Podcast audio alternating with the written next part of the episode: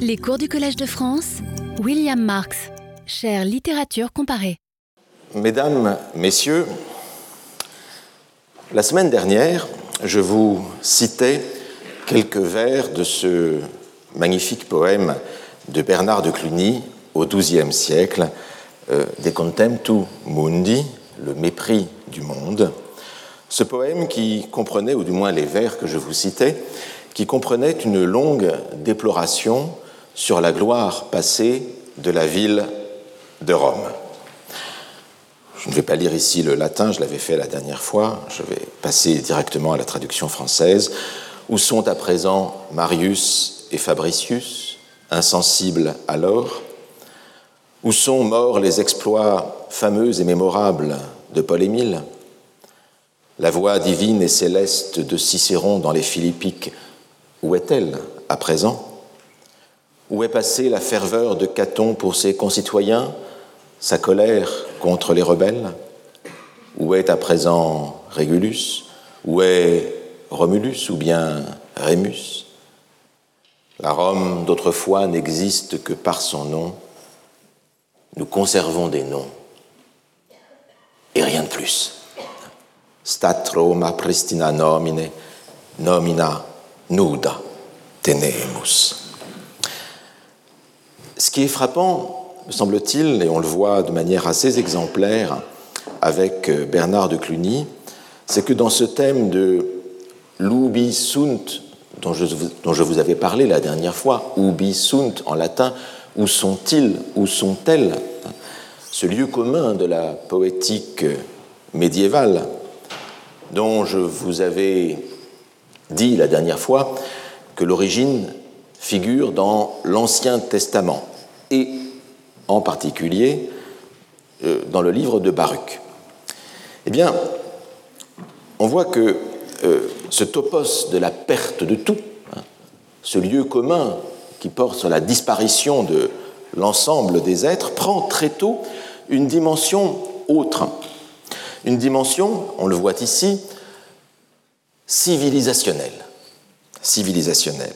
C'est-à-dire que, à la perte individuelle, à la perte des proches, la perte des hommes et des femmes illustres, et quand je dis euh, les femmes illustres, je pense à ce poème de François Villon, hein, La ballade des dames du temps jadis, que nous avions vu la, semaine dernière, à la perte de tous les membres de l'humanité, de tous les membres de la société, considérés individuellement et selon leur place dans la société.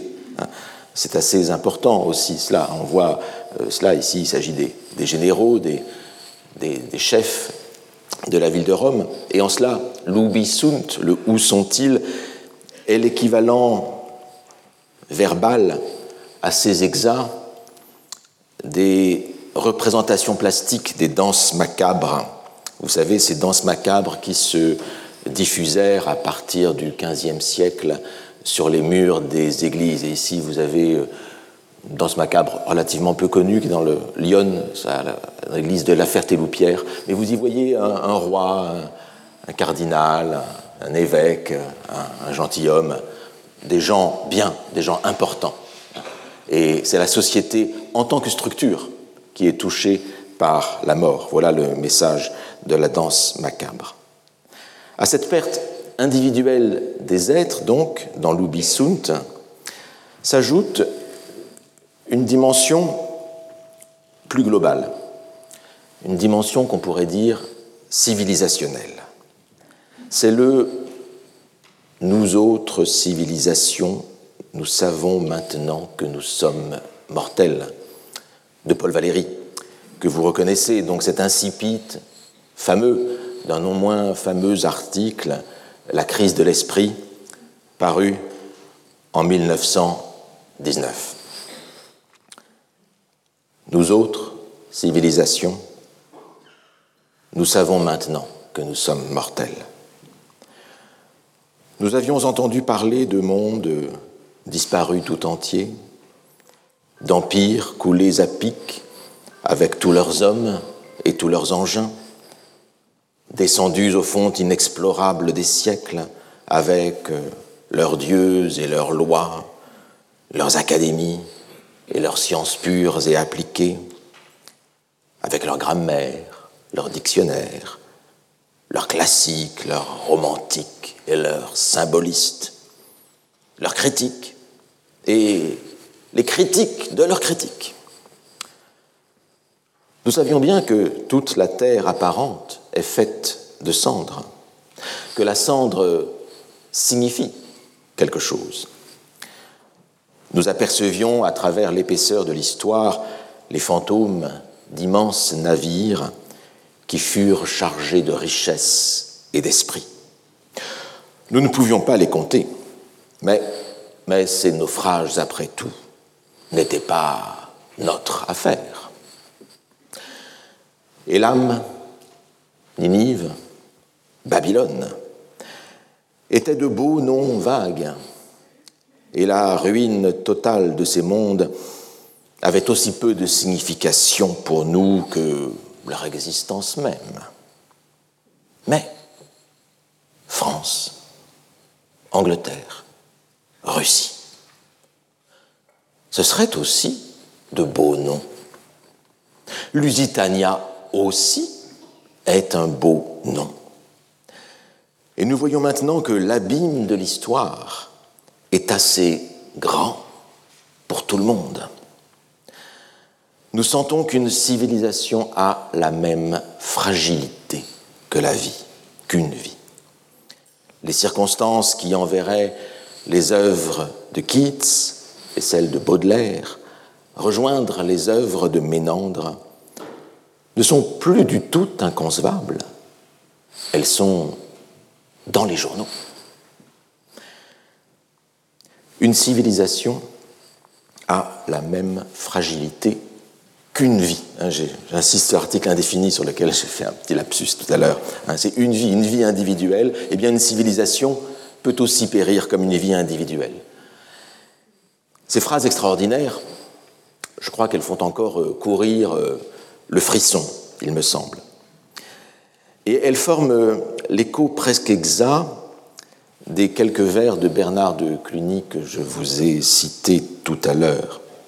Ne fût-ce que par cette puissance un peu dérisoire accordée au nom, au nom vide, au nom beau, mais dont justement la pure valeur esthétique n'apparaît que comme la conséquence de la perte du référent. Vous avez le référent, c'est-à-dire ce à quoi le signe linguistique renvoie dans le monde réel. Il y a le mot table, eh bien, le référent de la table, c'est cet objet hein, que je touche ici de la, que je touche ici de la, de la main. Hein. Voilà, le référent. Eh bien, quand le référent disparaît, nous n'avons plus, comme disait Bernard de Cluny, que les noms nus, les noms vides, les noms et rien de plus. Le référent a disparu dans le chaos de l'histoire.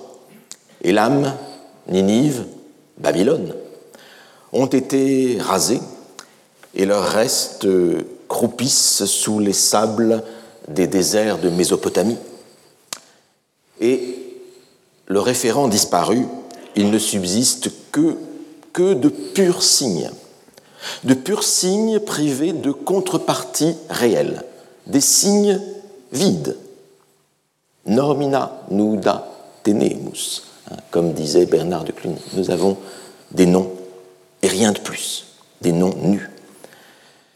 Et ce que nous dit Valérie, c'est que avec la disparition du référent coïncide également l'émergence de la sphère esthétique. Ce sont des noms vides, mais ce sont de beaux noms. Il ne reste plus que le beau de ces noms. Et la sphère esthétique vient ici remplacer le référent comme une sorte de pâle euh, succédané. Alors, quelques années plus tard, ici nous sommes en 1919, mais quelques années plus tard, vers 1925, l'abbé Henri Brémond, qui s'inspirait lui-même de Valérie, lança le concept de poésie pure. Et il prit comme exemple de poésie pure, telle qu'il l'entendait, ces vers qui, justement, dont justement le sens s'évanouit presque totalement sous une sonorité envoûtante. Des vers qui ne valent, qui ne vaudraient que par leur sonorité, que par leur prosodie. Et il citait ainsi comme modèle de poésie pure, entre autres, le célèbre carillon de Vendôme.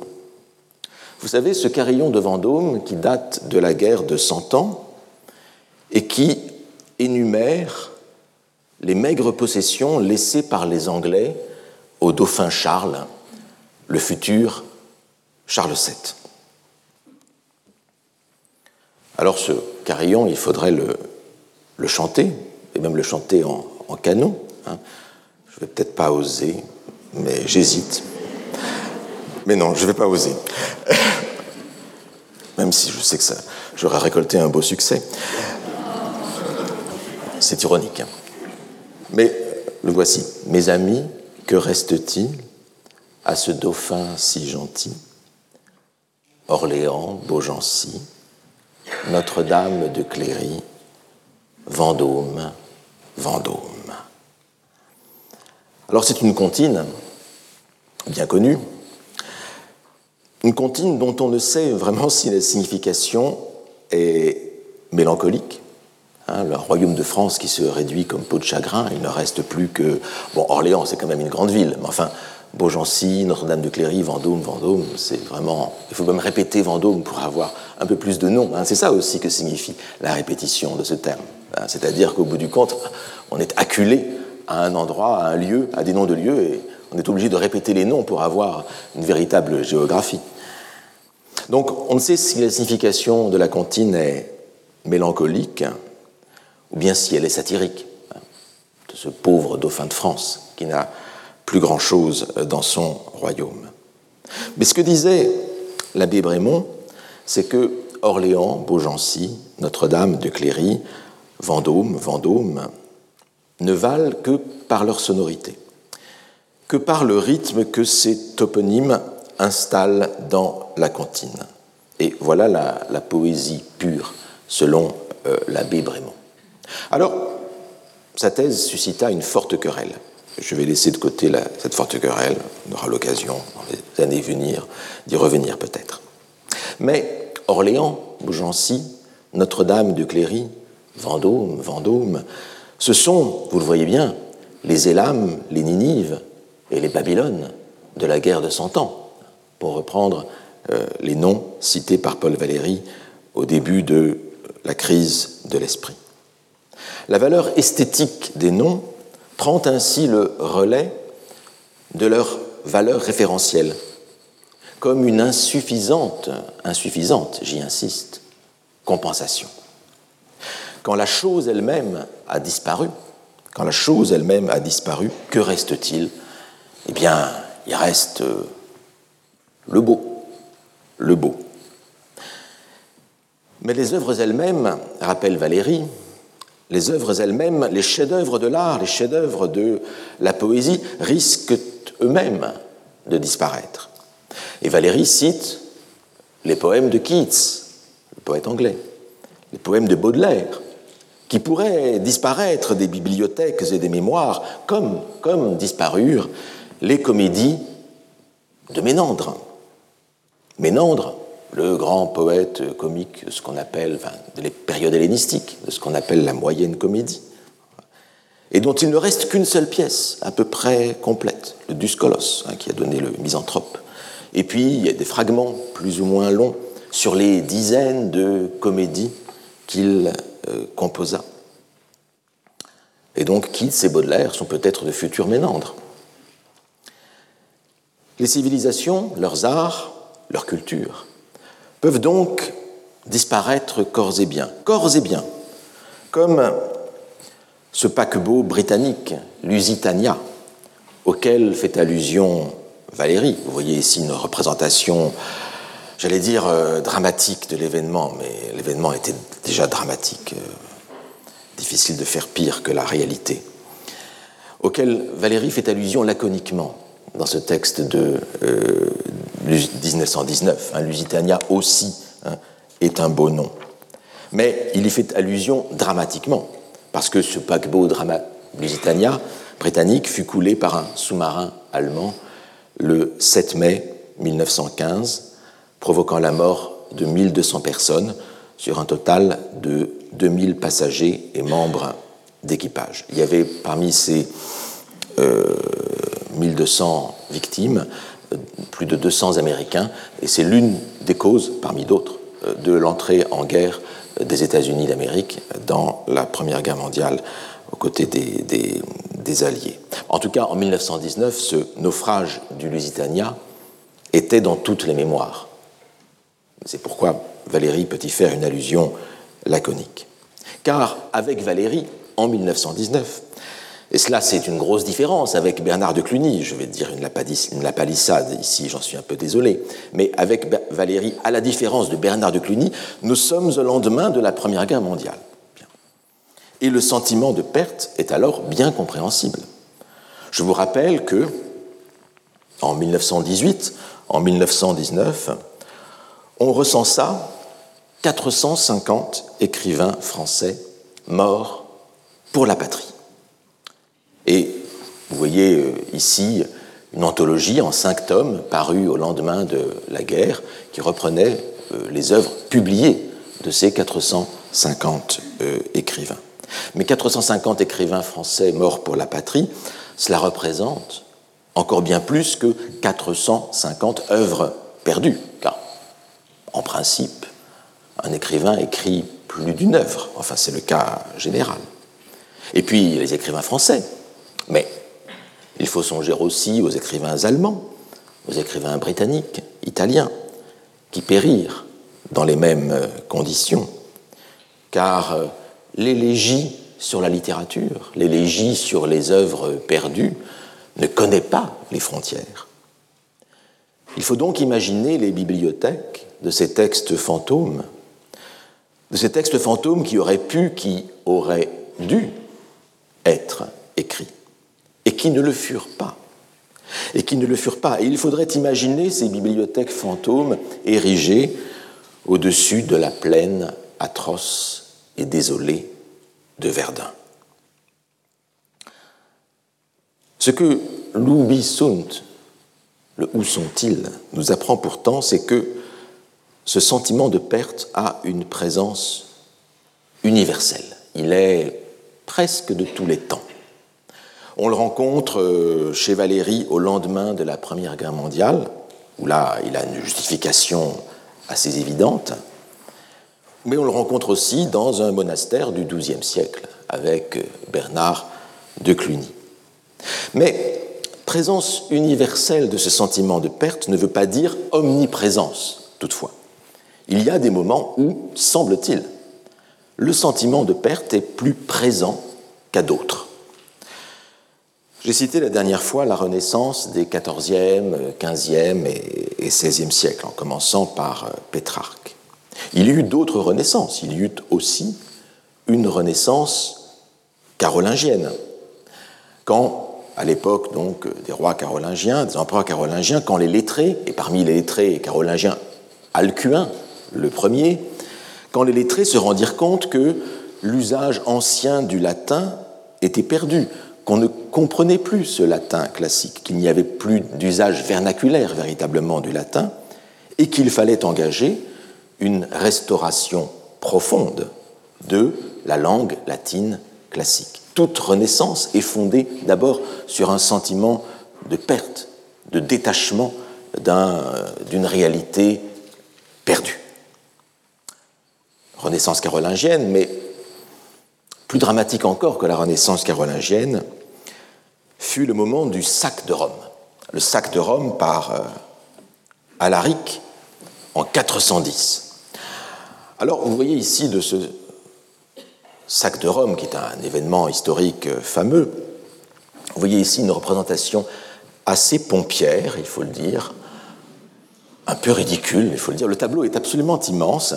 C'est le sac de Rome, donc, représenté par Joseph Noël Sylvestre en 1890. Et le tableau se trouve étrangement au musée Paul Valéry à Sète, hein, euh, qui est aussi un musée des beaux-arts euh, par ailleurs. Tableau absolument gigantesque.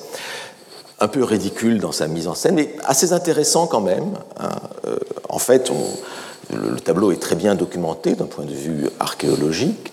Les, barbares, ici, nus, forcément, ce sont des barbares. Euh, les barbares sont dans la plaine du Forum, et vous voyez,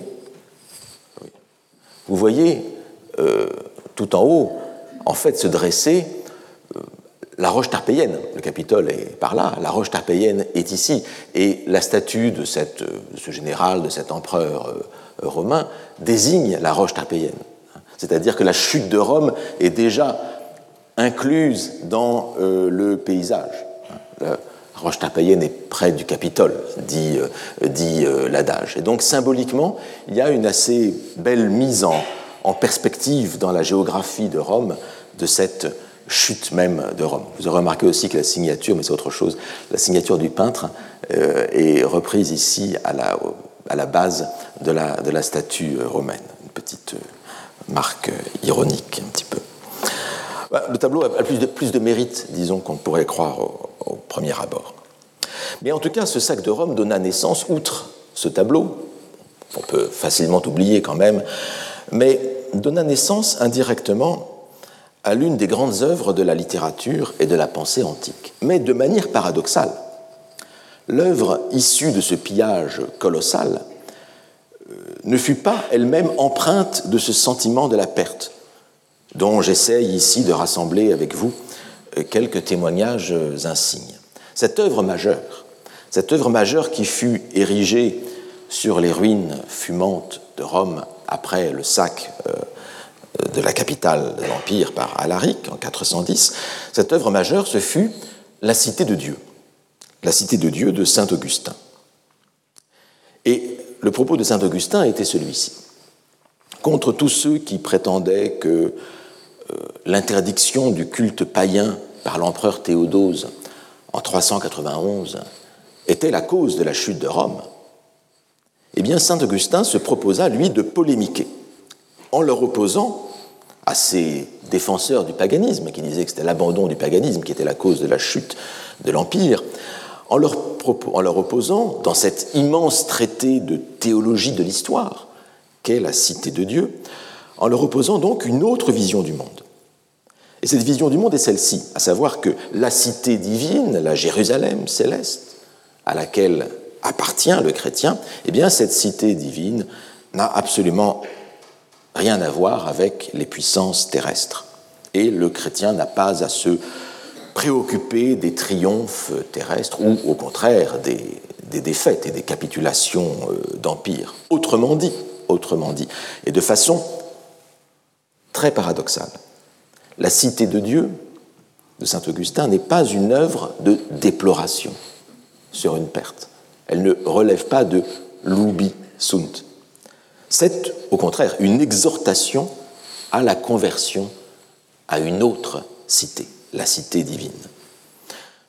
Pour dire les choses autrement et d'une manière un peu euh, imagée, plutôt que de pleurer sur le pillage de Rome, Saint Augustin, si je puis dire, danserait plutôt sur les ruines. Et ceci pour vous dire que le sentiment de perte est au moins autant déterminé par une vision du monde que par des euh, événements particuliers. Il ne faut pas avoir ici une vision trop historique au sens déterministe, où les sentiments, les psychologies seraient déterminés par euh, les événements eux-mêmes. La sensibilité à la perte dépend de bien d'autres facteurs que la perte effective des biens et des œuvres. La catastrophe n'est pas toujours le plus sûr vecteur de la méditation mélancolique sur la perte. La perte, en vérité, c'est un état d'esprit. La perte est un état d'esprit, c'est une sensibilité à la versatilité des temps. Mais une versatilité qui est éprouvée comme une atteinte personnelle, comme, une blessure intime, une blessure dont on ne croit pas qu'on parviendra à se remettre. Et en réalité, cette même versatilité des temps qui provoque le chagrin est aussi la promesse d'un soulagement futur. car il n'est pas de chagrin qui dure éternellement. Le sentiment de la perte est lui-même soumis à l'érosion. Il est lui-même soumis à l'habitude, à l'effacement, à l'oubli. Et telle est par exemple la crainte la plus terrible du narrateur dans la recherche du temps perdu, dans Albertine disparue. C'est la peur, la crainte d'oublier le chagrin lui-même. Je n'avais plus qu'un espoir pour l'avenir, espoir bien plus déchirant qu'une crainte. C'était d'oublier Albertine. Nous sommes ici après la mort d'Albertine, bien sûr. Je savais que je l'oublierais un jour. J'avais bien oublié Gilberte, Madame de Guermantes. J'avais bien oublié ma grand-mère. Et c'est notre plus juste et plus cruel châtiment de l'oubli si total, paisible comme ceux des cimetières, par quoi nous nous sommes détachés de ceux que nous n'aimons plus, que nous entrevoyons ce même oubli comme inévitable à l'égard de ceux que nous aimons encore. À vrai dire, nous savons qu'il est un état non douloureux, un état d'indifférence. Mais ne pouvant penser à la fois à ce que j'étais et à ce que je serai, je pensais avec désespoir à tout ce tégument de caresses, de baisers, de sommeils amis, dont il faudrait bientôt me laisser dépouiller pour jamais. Ce tégument de caresses, de baisers, de sommeils amis. La formule est assez étonnante. Et tégument, qui est un terme un peu rare, qui renvoie à ce qui est une carapace, ici renvoie à l'idée d'un animal qui perdrait sa carapace, comme un animal qui mue, un serpent euh, qui, change, qui change de peau, une carapace à abandonner naturellement. C'est l'oubli naturel. Euh, des choses. La formule les sommeils amis est aussi une belle formule pour désigner le sommeil à deux, mais c'est encore autre chose. En tout cas, ici, ce que Valérie, ce que Valérie, excusez-moi, ce que Proust, mais ils sont nés la même année, c'est une excuse. Ce que Proust exprime ici, c'est le sentiment déchirant que ressentent tous ceux qui sont frappés du deuil d'un proche. Le deuil, c'est la dernière chose qui vous relie aux disparus. Et la perspective de l'oubli de la douleur provoque paradoxalement la terreur. Le deuil, c'est la dernière chose qui appartient en propre à celui qui a perdu un proche. C'est-à-dire que la relation entre la perte et le sentiment de perte, cette relation-là n'est pas de nature univoque. Toute perte ne provoque pas nécessairement de sentiment de perte. Tout sentiment de perte, à l'inverse, n'est pas nécessairement lié à une perte particulière. C'est cela, le paradoxe. La perte est un état d'esprit, mais il y a néanmoins des sensibilités d'époque. Des sensibilités d'époque dont il n'est pas toujours aisé d'attribuer la cause à un événement particulier. Ainsi, n'y a-t-il par exemple nul temps plus mélancolique dans l'Antiquité que le deuxième siècle de notre ère? Ce fut pourtant ce deuxième siècle une période absolument florissante pour l'Empire romain. Ce fut l'époque de la plus grande extension de l'Empire romain. Et voici pourtant l'empereur Marc Aurèle faisant pour lui-même un exercice de méditation sur la perte des hommes, et d'abord sur la perte du langage. Nous allons retrouver ces beaux noms euh, vides. Des locutions autrefois habituelles ont maintenant vieilli. De même, des noms de personnages autrefois célèbres sont en quelque sorte surannés. Camille, Saison, Volésus, Léonatus, peu après Scipion et Caton, ensuite Auguste, puis Adrien et Antonin. Je vous rappelle que Adrien et Antonin sont les prédécesseurs directs de Marc Aurèle. Euh, tous s'effacent et deviennent vite légendaires. Et vite, ils sont ensevelis dans un oubli total. Et je parle ici de ceux qui ont eu un éclat extraordinaire, car les autres, dès qu'ils expirent, sont disparus, ignorés. Mais qu'est-ce après tout que le souvenir éternel? Un vide total. Qu'est-ce donc qui doit faire l'objet de nos soins? Une chose unique, une pensée de justice, des actions sociables, une parole incapable de jamais mentir, une disposition à saluer tout ce qui arrive comme chose nécessaire, connue et dérivée d'un tel principe et d'une telle source. Alors ça, c'est le credo stoïcien auquel adhère, auquel adhère Marc Aurèle. Mais auparavant, vous avez, vous reconnaissez ce thème plus ou moins de, de de la disparition même des éléments du langage. Même le langage est en train, même les noms eux-mêmes, qui étaient de beaux noms pour Valérie encore, même ces noms-là sont sujets à l'oubli. Et je continue ici un, fragment euh, un peu postérieur dans le recueil des pensées de Marc Aurèle, où là nous retrouvons la civilisation. Considérez sans cesse combien de villes entières sont, pour ainsi dire, mortes. Élis, Pompéi, Herculanum et d'autres sans nombre. Bien voir toujours au total combien sont éphémères et sans valeur les choses humaines. Hier, un peu de morve, demain, une momie ou des cendres.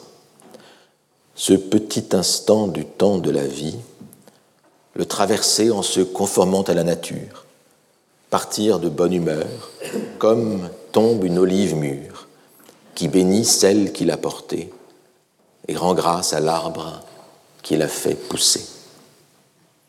Alors l'infinitif ici renvoie à un thème d'exercice, hein. c'est vraiment un exercice mental, un exercice spirituel, hein. c'est un, peu à la manière euh, des exercices spirituels d'Ignace de, de, Loyola. Hein. Il s'agit de se mettre dans une situation donnée et ensuite de réfléchir sur soi, sur la destinée humaine. Et vous retrouvez ici, évidemment, ce sentiment de la perte de civilisation, de la perte de cités entières. Pompéi, Herculanum, dont nous connaissons encore les noms, un peu mieux que les noms même, puisque nous avons leurs vestiges, parce que ces villes avaient été ensevelies par l'éruption du Vésuve en l'an 79. Et l'image de l'olive mûre, qui à la fin du texte de Marc Aurèle ici, qui nous renvoie à cette idée de l'ubisunt naturel, l'ordre des choses naturelles, à laquelle nous, nous, appartenons à un cycle naturel des choses. Cette image de l'olive mûre qui tombe est un lieu commun aussi. Et c'est un lieu commun qui est venu d'Homère.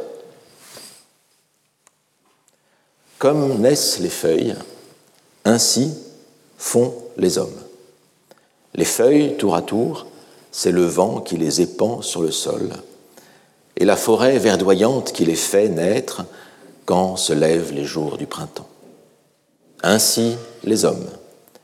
Une génération naît à l'instant même où une autre s'efface.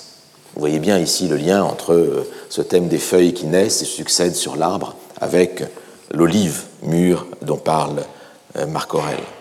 Et vous voyez ici que euh, on reconnaît ici ce recours à l'ordre de la nature, à l'image du végétal.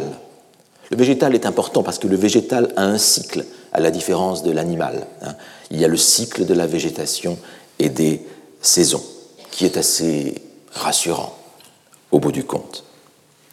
Et rappelez-vous, cette image des feuilles épandues sur le sol par le vent, emportées par le vent, c'était l'image qui était déjà présente de manière latente dans la complainte Ruthbeuf dont nous avions parlé euh, la dernière fois, hein, où le vent emporte les amis comme feuilles mortes. Mais on songe aussi à la dernière strophe, par exemple, de la chanson d'automne de Paul Verlaine dans les poèmes saturniens. Et je m'en vais au vent mauvais qui m'emporte, de ça, de là, pareil à la feuilles mortes.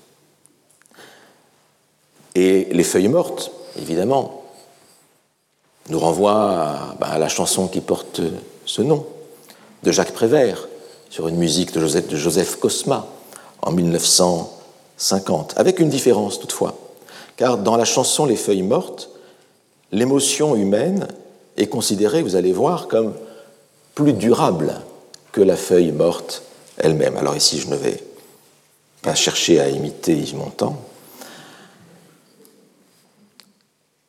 Les feuilles mortes se ramassent à la pelle, les souvenirs et les regrets aussi, et le vent du nord les emporte dans la nuit froide de l'oubli. Tu vois, je n'ai pas oublié la chanson que tu me chantais. C'est une chanson qui exprime en vérité un relatif optimisme. Alors je vais un peu surinterpréter, pardonnez-moi, car cet optimisme de la chanson évoque, m'évoque à, certains égards l'opposition existentialiste et sartrienne de la chose d'un côté, la feuille morte, et de la conscience d'autre part. Hein. L'opposition très sartrienne de l'en soi, la chose, et du pour soi, avec en conclusion une sorte de triomphe de la volonté sur euh, l'oubli, l'oubli qui lui serait euh, naturel. Disons-le autrement, euh, l'oubli sunt, le où sont-ils, n'est pas un lieu commun sartrien, disons. Je veux dire que ce qui n'est pas existentialiste, ce serait la résignation à un ordre des choses contre lequel la rébellion serait impossible. Il faut toujours pouvoir se rebeller, même si c'est au bout du compte voué à, l'échec.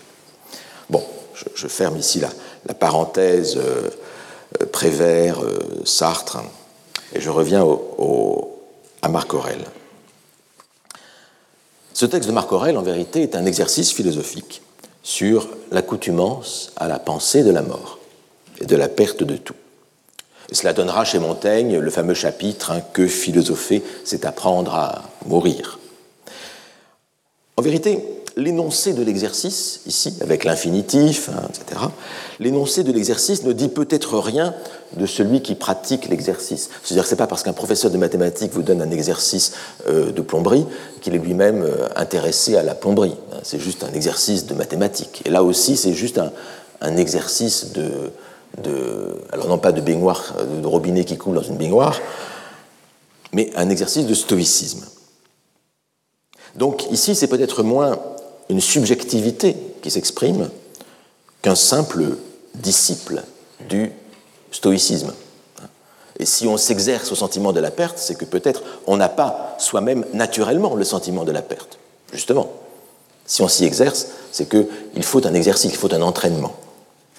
Il est donc difficile ici de parler d'une nature ou d'un tempérament mélancolique euh, chez Marc Aurèle. Sa personnalité nous est ici, dans le texte, filtrée par ce qu'on pourrait appeler son ethos, hein, sa manière d'être, la, sorte de personnage qu'il essaie de donner de lui-même, dresser, de portrait, le portrait qu'il essaie de dresser de lui-même dans ce texte. Même s'il est vrai que le choix de l'exercice spirituel stoïcien, le choix du stoïcisme en général, par Marc Aurèle, était peut-être orienté par une nature, par une sensibilité particulière. Mais nous n'en savons rien précisément. Tout ce que nous savons, c'est qu'on ne choisit pas toujours une philosophie par conviction rationnelle. On la choisit aussi, parfois, peut-être même souvent, par tempérament. Du moins, c'est le soupçon que nous pouvons formuler, et un soupçon que nous devons à Nietzsche. Depuis que Nietzsche, en digne héritier des moralistes français, de La Rochefoucauld, de Voltaire, de Chamfort, depuis que Nietzsche a développé sa critique générale des valeurs, et que Nietzsche a essayé de mettre en évidence les motifs inconscients, les motifs non avouables qui sous-tendent les valeurs des grands philosophes en particulier. Pour autant, pour autant peut-on parler d'une mélancolie propre au premier siècle de l'ère chrétienne? Entendez-moi bien, quand je dis ère chrétienne, c'est ère chrétienne pour nous. Marc Aurèle n'avait pas conscience de vivre dans l'ère chrétienne. C'était malgré tout la suggestion qui avait été faite par Flaubert dans sa correspondance, dans un passage qui inspira à Marguerite Yourcenar la rédaction des mémoires d'Adrien. La mélancolie antique me semble plus profonde que celle des modernes, qui sous-entendent tous plus ou moins l'immortalité au-delà du trou noir, c'est-à-dire l'au-delà, l'existence d'un au-delà, d'une survie après la mort, l'idée d'un au-delà chrétien. Mais pour les anciens, ce trou noir était l'infini même. Leurs rêves se dessinent et passent sur un fond d'ébène immuable. Pas de cris, pas de convulsions, rien que la fixité d'un visage pensif. Les dieux n'étant plus et le Christ n'étant pas encore, il y a eu, de Cicéron à Marc Aurèle, un moment unique où l'homme seul a été. Flaubert écrivait ça dans une lettre. Donnez-moi telle lettre, hein. envoyez-moi, s'il vous plaît, de cette qualité. En tout cas, en, effet, on peut dire que même si les dieux étaient encore, si on peut dire avec Flaubert que euh, même si les dieux étaient encore bien présents dans les tout premiers siècles de notre ère, dans les cultes, dans les pratiques officielles, dans les pratiques euh, populaires, hein, à Rome, en Grèce, il est vrai que leur présence se faisait sentir différemment. Et le témoignage le plus significatif de cette euh, altération de la présence des dieux nous est donné par Plutarque, le polygraphe, l'écrivain, le philosophe Plutarque.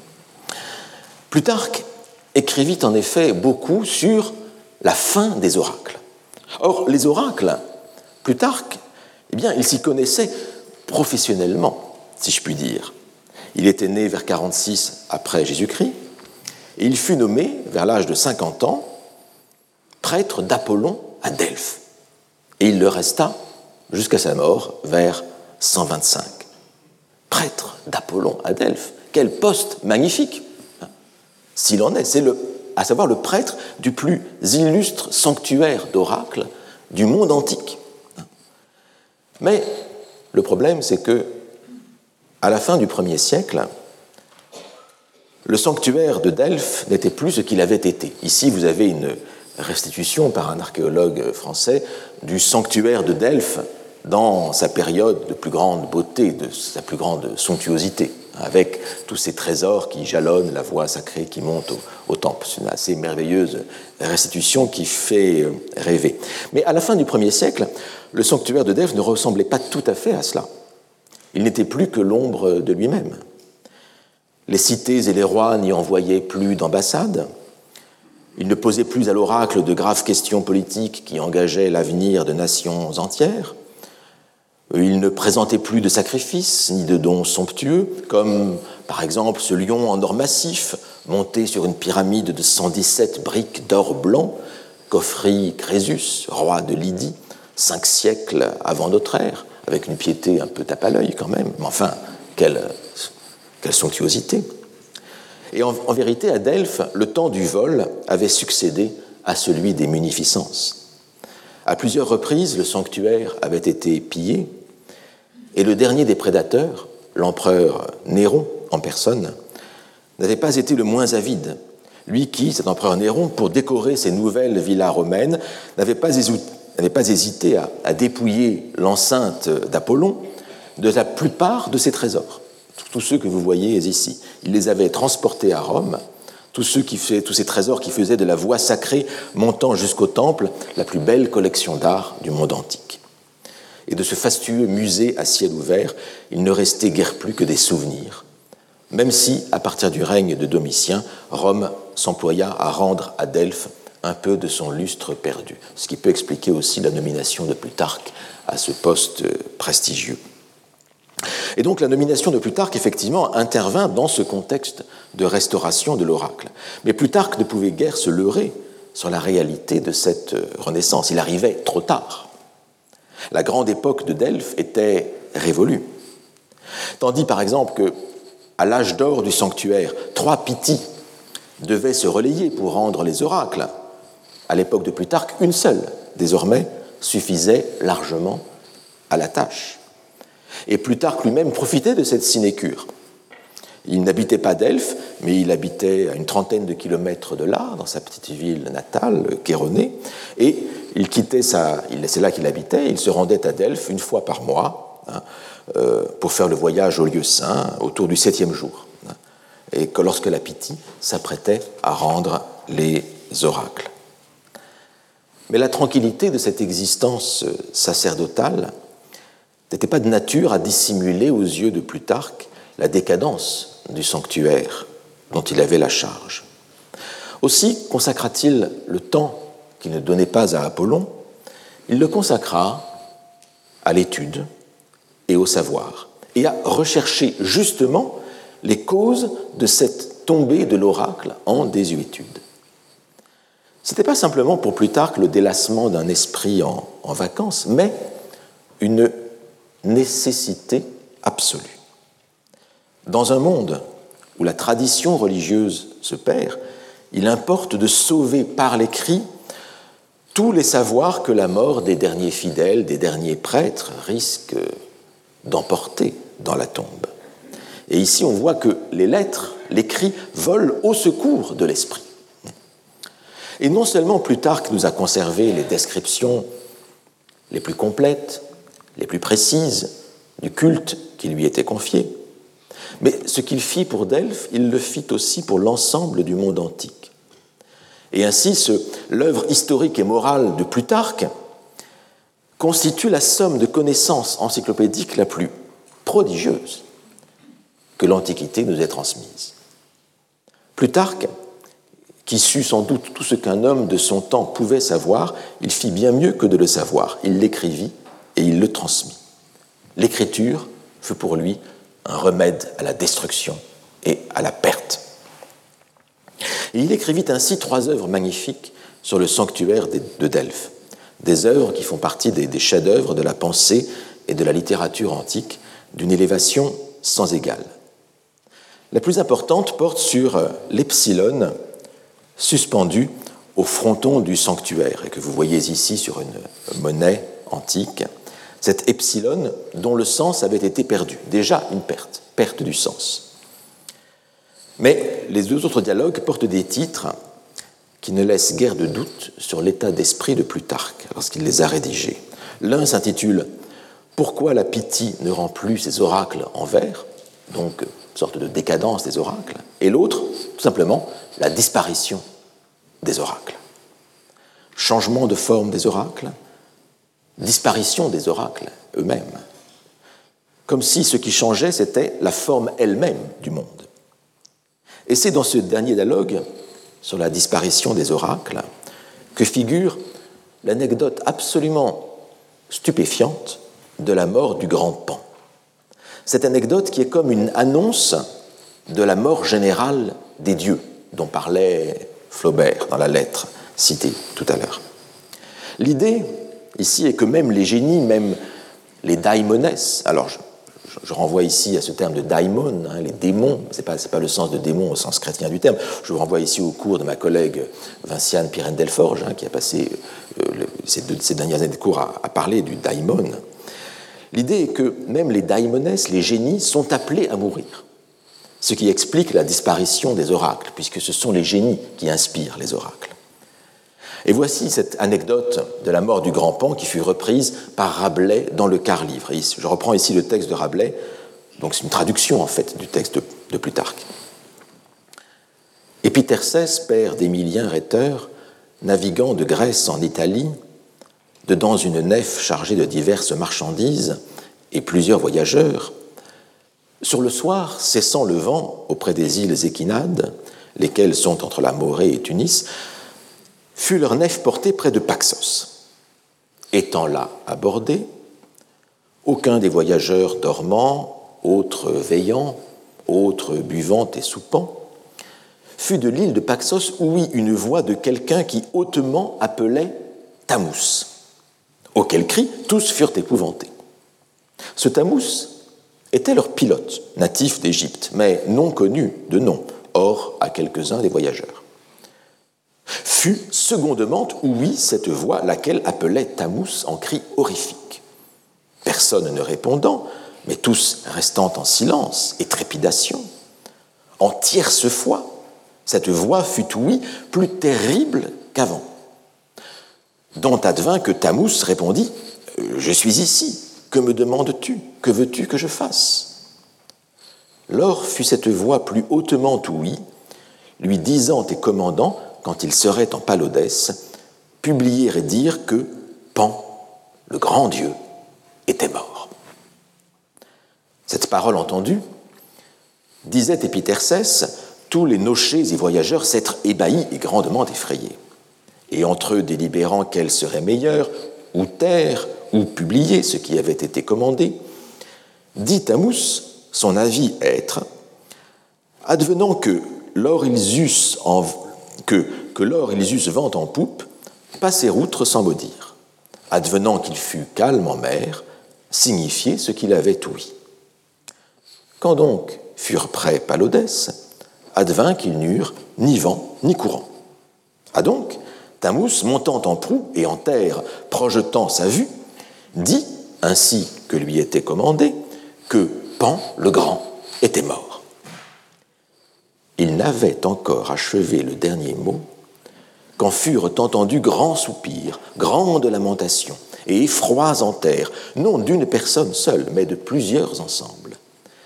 Cette nouvelle, parce que plusieurs avaient été présents, fut bientôt divulguée en Rome et envoya Tibère César, lors empereur en Rome, quérir ce Tamus. Et l'avoir entendu parler ajouta foi à ses paroles. Et ce quémandant aux gens doctes, qui pour lors étaient en sa cour et en Rome en bon nombre, qui était ce pan, trouva par leur rapport qu'il avait été fils de Mercure et de Pénélope. C'est un épisode assez extraordinaire qui est rapporté, selon Plutarque, par un témoin digne de foi. et la question, évidemment, s'agit-il d'une fiction? Est-ce que ça a été inventé par Plutarque? Reprend-il un témoignage qu'il a eu par ailleurs La question reste ouverte. Mais cet épisode extraordinaire suscita une multitude d'interprétations, vous l'imaginez bien, en particulier chez les pères de l'Église, à partir de de Césarée et jusqu'à Nietzsche, la mort de Dieu, en passant par Rabelais, je cite ici Rabelais, mais qui ne fait que traduire ici Plutarque, ou Hegel, qui parle aussi de cet épisode. De quoi s'agissait-il en effet avec cette mort du grand pan? De la mort d'un simple démon? Faut-il le comprendre comme la disparition du paganisme dans son ensemble? De la disparition du Dieu de l'univers? Puisque pan, je vous rappelle, signifie tout en grec, ou bien même de la disparition de Jésus-Christ, puisque tout cela se passe à l'époque de Tibère, c'est-à-dire au moment, euh, à un moment assez proche, au moment de la crucifixion euh, de Jésus. Toutes ces interprétations et bien d'autres furent données. Mais ce qu'il importe de bien noter, c'est que l'œuvre immense de Plutarque se présente justement comme directement issue de ce sentiment de perte, comme une entreprise de sauvetage. Il s'agissait de sauver ce qui reste des dieux anciens, sauver ce qui reste des rites anciens, des hommes illustres morts depuis longtemps.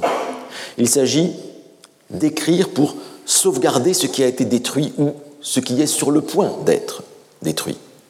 Toujours dans le cadre de cette dialectique dont nous avons parlé entre destruction et création, entre perte et renaissance. Or ici, vous le voyez bien, nous sommes au plus près de ce qu'il convient d'appeler une métaphysique de la perte, à savoir une méditation au plus près des conditions mêmes de l'existence du monde et des dieux qui gouvernent ce monde. Plutarque représente ainsi pour nous l'un des plus beaux témoignages de la mystique païenne.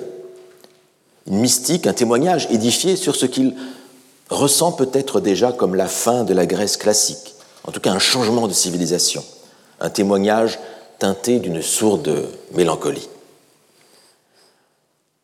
Mais il existe une autre religion, fondée quant à elle précisément sur une perte constitutive, judaïsme. Et la perte dont le judaïsme fut la victime fut en effet une perte énorme, une perte colossale, monumentale, celle du temple de Jérusalem. ce temple autour duquel s'organisait tout le culte du royaume de Judée, au moins dans les derniers siècles autour du début de l'ère chrétienne. Mon collègue Thomas Römer vous expliquera très bien qu'il existait sans doute d'autres sanctuaires dans les époques plus anciennes avec des sacrifices euh, qui avaient lieu là-bas. Mais maintenant, mais autour de l'ère chrétienne, le sacrifice avait lieu à cet endroit-là, et uniquement là. Or, en 70 de notre ère, le temple de Jérusalem fut pillé, fut saccagé, rasé par l'armée romaine conduite par le futur empereur Titus après un siège de quatre ans contre la ville de Jérusalem, cette ville de Jérusalem qui était tenue par les rebelles juifs, et ses trésors furent transportés en grande pompe à Rome. Et voici, sur l'arc de Titus, dit de Titus, hein, la procession du triomphe de l'empereur, de l'impérator, excusez-moi, en 71, avec ce candélabre ou menorah hein, venu du temple, exhibé parmi tout le butin rapporté de Jérusalem. Alors ce temple détruit n'était certes que le second temple. Le premier avait été construit par Salomon, selon les textes bibliques. Il avait été détruit par Nabuchodonosor II, roi de Babylone, en 586 avant notre ère. Et un second temple fut reconstruit par le roi de Perse, Cyrus le Grand, 50 euh, ans plus tard. Puis il fut amplifié et embelli par le roi Hérode. Et tout à l'heure, je vous ai montré cette maquette hein, du temple euh, embelli par Hérode. Mais ce second temple, une fois détruit par les Romains en 70, ne fut jamais reconstruit. Comment donc Comment donc pratiquer une religion du sacrifice si le lieu où doit se dérouler le sacrifice n'existe plus? Tel est le problème auquel furent confrontés les Juifs. Alors, on connaît aujourd'hui le mur dit des lamentations à Jérusalem, mais en hébreu on dit plutôt c'est le mur occidental, hein, qui est le mur non pas du temple lui-même, mais un mur de soutènement de l'esplanade du temple, où les Juifs, c'est la seule relique que l'on ait de cette esplanade, où les Juifs viennent prier et déposer des vœux dans des fentes entre les pierres. Mais ce mur, toutefois, n'est qu'un pis-aller. Hein. C'est un mémorial émouvant, tragique, mais le culte ancien n'y peut avoir lieu, puisque le temple lui-même, le Saint des Saints, euh, n'existe plus. On pourrait même dire que, paradoxalement, le dernier reflet du temple dans tout son éclat, c'est justement c'est cette frise qui orne l'arc de Titus et qui reste quasiment l'ultime témoignage visuel des trésors du temple. Et le fait est par exemple que l'usage de la menorah, hein, de ce chandelier à sept branches dans les foyers juifs, qui s'était beaucoup perdu dans les siècles, fut en grande partie ressuscité au XIXe siècle par l'inspiration de cette frise. Et l'on fabriqua des candélabres sur le modèle du candélabre qui avait été porté en triomphe derrière le destructeur du temple. Et donc c'est un singulier paradoxe de voir le document matériel attestant du pillage devenir précisément le moyen d'une restauration de l'objet disparu et détruit. Mais il fallut au judaïsme se transformer radicalement pour pouvoir exister encore après la disparition de ceux qui constituaient son centre. En vérité, les préparatifs de cette métamorphose eurent lieu deux ans avant la destruction du temple proprement dite. Ils eurent lieu en 68 de l'ère chrétienne. En 68, en effet, le chef du Sanhédrin, le Sanhédrin, c'est-à-dire l'assemblée législative des Juifs, le chef du Sanhédrin, Yohanan ben Zakkai, alla voir le général Vespasien, ce général qui assiégeait Jérusalem, pour lui demander la permission de se retirer à Yavne et d'y animer une école de sages. Ce fut un geste prémonitoire. Un geste prémonitoire par lequel Yohanan ben Zakkai posa pour le judaïsme les prémices d'une métamorphose plus radicale que n'en connut jamais aucun autre culte. D'une religion centrée autour du temple, en effet, on passa à une religion du texte. Sous la conduite des érudits de Yavne, l'étude de la Torah, l'étude de la loi, remplaça le sacrifice. Le temple de Jérusalem fut détruit par les Romains, certes, mais le rituel qu'il abritait fut intégralement retranscrit dans les commentaires qui forment le Talmud, de manière qu'aucun détail du sacrifice, des manières de procéder au sacrifice, ne fut jamais perdu. Et donc, à la place d'un culte qui avait disparu corps et bien, en surgit un autre, un culte tout entier occupé à préserver la mémoire du premier culte. Le savoir liturgique se substitua à l'accomplissement de la liturgie elle-même. La prière remplaça le sacrifice. Le récit du sacrifice remplaça le sacrifice lui-même. Par exemple, c'est encore le cas à Yom Kippour ou à Sukkot, dans les grandes fêtes. Et chaque jour, on chante le psaume prévu par le rituel, le psaume que chantaient les Lévites au temple lui-même, comme si le temple était toujours là. Le judaïsme devint ainsi la seule religion où, à tout niveau, dans les yeshivot, les écoles talmudiques, et à la synagogue, comme au sein de la famille, le commentaire, l'annotation, la discussion érudite et le souvenir constituent le rite fondamental.